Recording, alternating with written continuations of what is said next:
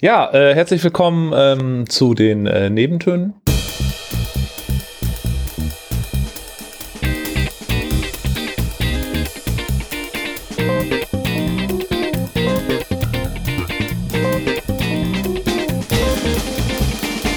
So oder so ähnlich habe ich jedes Gespräch eingeläutet. Und zwar habe ich mich im Spätsommer im Herbst 2020 quer durch Stadt und Landkreis Osnabrück einladen und aushalten lassen, um mit Menschen zu sprechen, die einen unverzichtbaren Beitrag zum Osnabrücker Musikleben leisten. Denn neben den Menschen auf der Bühne gehören auch noch unheimlich viele Akteure drumrum. Und mit genau diesen wollte ich mich unterhalten. Nebentöne ist ein Hörformat in sechs Teilen geworden. Und in den ersten drei Episoden geht es um Booking, um Musikvideodreh und um Tontechnik. Und da war ich zu Gast bei Mike von The Living Proof Agency. Da war ich bei, ähm, ach, hören wir doch mal kurz rein. Die Band muss irgendwann halt entscheiden, was wollen sie? Wollen sie Geld verdienen? Wollen sie nur spielen? Viel wichtiger als die Frage, was, was der Booker äh, möchte, ist halt, was möchte die Band? Weil wenn die sich erstmal klar sind, ist es relativ einfach, mit einem Booker zu arbeiten, der euch oder die Band halt irgendwie gut auf den Weg bringt. Ähm, ich kenne auch Booker, die haben Bands, die finden sie selbst total zum Kotzen. Aber sie müssen sie halt machen, weil es halt Umsätze generiert. Und davon gibt es auch nicht wenige. Ich nehme halt die Freiheit raus, ich arbeite halt mit Leuten, die Bock haben. Und dann habe ich auch Bock. Der Booker ist auch immer nur so gut wie das, die Band, die er da verkauft. In dem Moment so. Das ist halt schon so, Booker bewirken keine Wunder. Wenn, wenn keiner die Musik hören will, es hört sich jetzt natürlich hart an, aber wenn keiner die Musik hören will, dann wird der Booker auch nicht für euch tun können, auch wenn er der größte Booker der, der Welt oder Deutschland ist. Ähm, wichtig ist, dass das, was die Band rausbringt, ob es jetzt ein Video ist oder ob es Musik ist, in jeglicher Form oder jede Art von Social Media Marketing, ob es jetzt irgendwie Lust ist. So Red Fang ist ein schönes Beispiel. Du kannst jetzt zum Beispiel sagen, Red Fang machen solide Stoner Musik, so, geil, aber es ist jetzt auch nicht die Neuerfindung des Rades, aber sie hat gute Videos und damit hat jeder über die Band gesprochen und damit hat der Booker auch wieder einen leichteren Job. In einem Gespräch mit Mike ist mir ziemlich schnell klar geworden, dass Booking ein beinhartes Business ist und der liefert uns dadurch einen schönen Einblick in einen Teil der Musikindustrie, wo möglicherweise die wenigsten überhaupt einen Einblick gewinnen können. Das sind halt auch klar, ich meine, sind auch viele Hobbymusiker dabei, das merkst du auch sofort, die irgendwie, wo ich denke, so, ja cool, geiler Scheiß, aber ganz ehrlich, das, das, so, so eine, so eine Speed-Rock-Band, was irgendwie vor, vor 15 Jahren interessant war, das musst du heutzutage auch nicht, nicht mehr anbieten. Also jetzt, also im, im kaufmännischen Sinne, so, ne, im Verkaufssinn ist das, das kriege ich nirgendwo unter und ist auch echt dann vielleicht auch nicht unbedingt das Spannendste gerade momentan. So. Ähm, es gibt wenig, also wenig, wenig äh, ähm, Bandbewerbungen, die überhaupt ist, äh, interessant genug sind, dass man die wirklich bis zum Ende liest. Weil entweder haben sie 38 MB Anhang oder es sind vier Seiten geschriebener Kram. Äh, das ist so, hey, da hat kein Mensch Zeit für. Hört sich hart an, aber ist halt so. Bei knapp 350 Mails am Tag äh, ist die, die Zeitspanne, die man hat, um sich neue Sachen durchzulesen, sehr gering.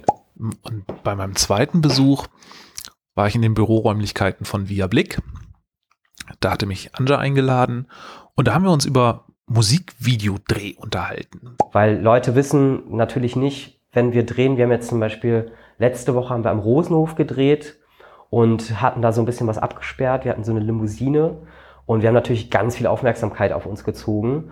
Und da hatten wir echt eine Person, die einfach nur immer wieder die Passanten abgefangen hat und gesagt hat, es ist ein Musikvideodreh, nichts Schlimmes, äh, macht einen kleinen Bogen, da dürfte lang gehen ähm, weil sonst die Personen auch immer wieder stören.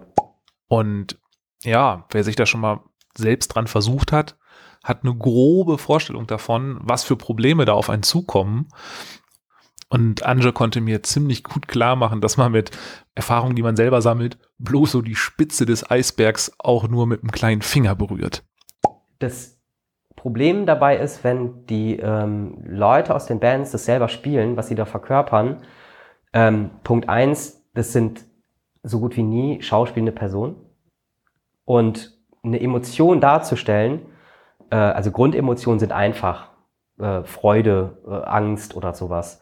Aber du kannst es eigentlich selten beim Videoclip wirklich beim pragmatischen Dreh abrufen, weil die Leute total beschäftigt sind, damit cool auszusehen, was ja auch wichtig ist. Ja, okay. Ähm, aber dann diese Verletzlichkeit zu zeigen und dann auch äh, den Kopf abzuschalten, weil ein Musikvideodreh ist meistens sehr, sehr stressig. Man isst wenig, man muss viel vertrauen. Also die, die Bands, mit denen wir drehen, die müssen uns sehr, sehr viel vertrauen, weil die in einem Bereich sind, in dem sie sich sonst nicht bewegen. Das ist vielleicht in einem Studio-Setting was anderes, aber wenn man mit uns was macht, dann wissen die ja nicht, was geht ab hinter der Kamera und können sich das dann auch nicht vorstellen, weil sie halt die ganze Umgebung sehen und wir sehen halt nur diesen kleinen Ausschnitt, den wir auch wollen. Mhm. Ähm, und deswegen rate ich halt immer dazu, ähm, das mit externen Leuten zu machen. Am Anfang und meistens gibt es in jedem Bekanntenkreis irgendwie irgendeine Person, von der man weiß, ja, das war irgendwie die Schulsprecherin oder so, die ist irgendwie so ein bisschen so eine Rampensau, die kann man dann auch so äh, dafür äh, nehmen. Aber ich würde schon immer empfehlen, auch eine Person zu nehmen, gerade wenn es ich sag mal, wenn es um so spielerische Sachen geht, also schauspielerische Sachen, die ähm, wichtig sind und die ähm, komplex sind, eine Person wirklich dafür zu bezahlen. Kapitalfehler ist häufig dabei, zum Beispiel einen sehr dunklen Raum zu nehmen, weil coole Leute, wie wir sie meistens in Bands haben, haben meistens dunkle Kleidung an. und ähm, naja, was dann passiert ist, ähm, dass die Leute von der Wand aufgeschluckt werden und ähm, deswegen ist es wichtig, schon irgendwie eine bestimmte Raumgröße zu haben. Aber ähm, so alles im Hallenbereich, weiße Wände, bunte Wände, Fotostudio sind immer gut, äh, sind gut. Draußen drehen ist super, gerade im Sommer, wenn man einfach länger drehen kann. Ja. Und weil ähm, man halt äh, einen längeren Sonnenauf- und Untergang hat. Also Sonnenauf- und Untergänge sind halt immer cool, weil du da geile Gegenlichtspiele machen kannst. Wir drehen ganz viel im Wald, weil da stört man, also wird man nicht gestört und da kann man irgendwie meistens was machen, wenn es irgendwie. Miete ist günstig, ne? Miete ist günstig, genau. Ähm, mittlerweile haben wir uns angewöhnt, wenn wir jetzt drehen und wir drehen eine Performance, dass wir erst mit den Close-Ups anfangen weil da siehst du noch nicht viel von der Expression im Gesicht und so weiter. Die Leute sind am Anfang sehr aufgeregt, sehr konzentriert und konzentrierte Leute neigen dazu, sehr wenig zu blinzeln. Es mag wie eine Marginalität klingen, aber Leute, die nicht blinzeln, sehen verrückt aus.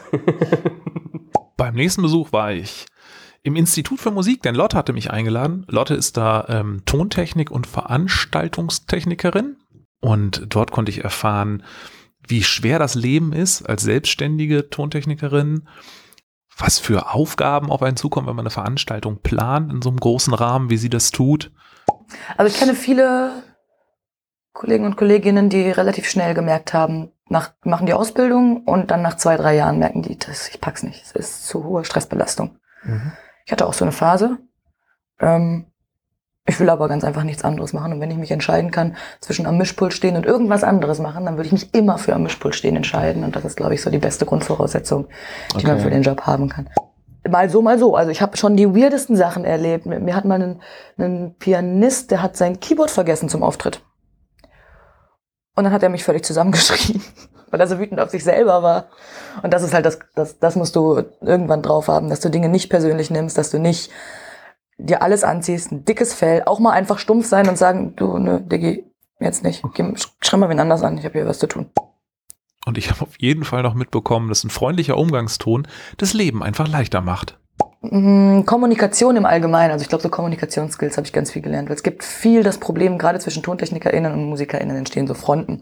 Du hast schnell die Band im Backstage sitzen und die sagt, der Monitoring-Sound ist scheiße, der Tontechniker ist scheiße, hat es aber dem Tontechniker gar nicht gesagt, sondern die meckern dann für sich und die Tontechniker sind so, Mischpult ist kein Klärwerk, kommt scheiße rein, kommt scheiße raus, die spielen scheiße, kann ich nicht mischen, ich mache gar nichts. Und dann ist das so ein trotziges, also das habe ich relativ häufig erlebt, dass das irgendwie auch passiert.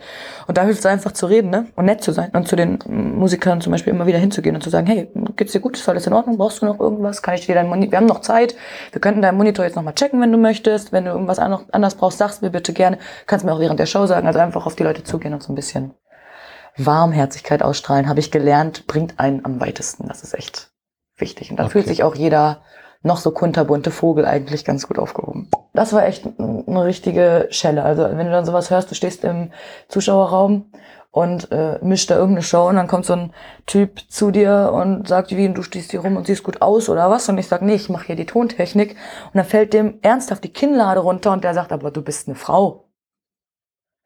Also das war echt das. Das macht man doch mit seinem Penis. Ja, genau. Wie, kann, wie kannst du das, Das machen? kann doch gar nicht sein. Wirklich, völlig, also wirklich heftige Situation. In, das war was, wo ich echt lernen musste, mit umzugehen. Inzwischen habe ich mich dran gewöhnt. Inzwischen weiß ich auch, was ich dann sage.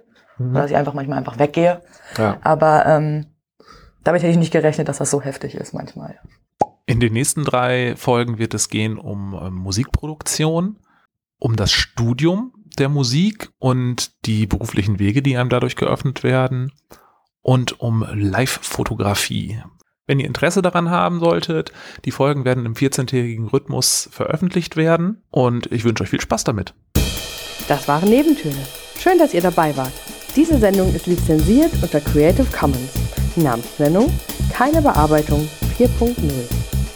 Nebentöne ist Teil des Osnabrücker Kulturmarathons. Mehr Informationen unter kulturmarathon-os.de.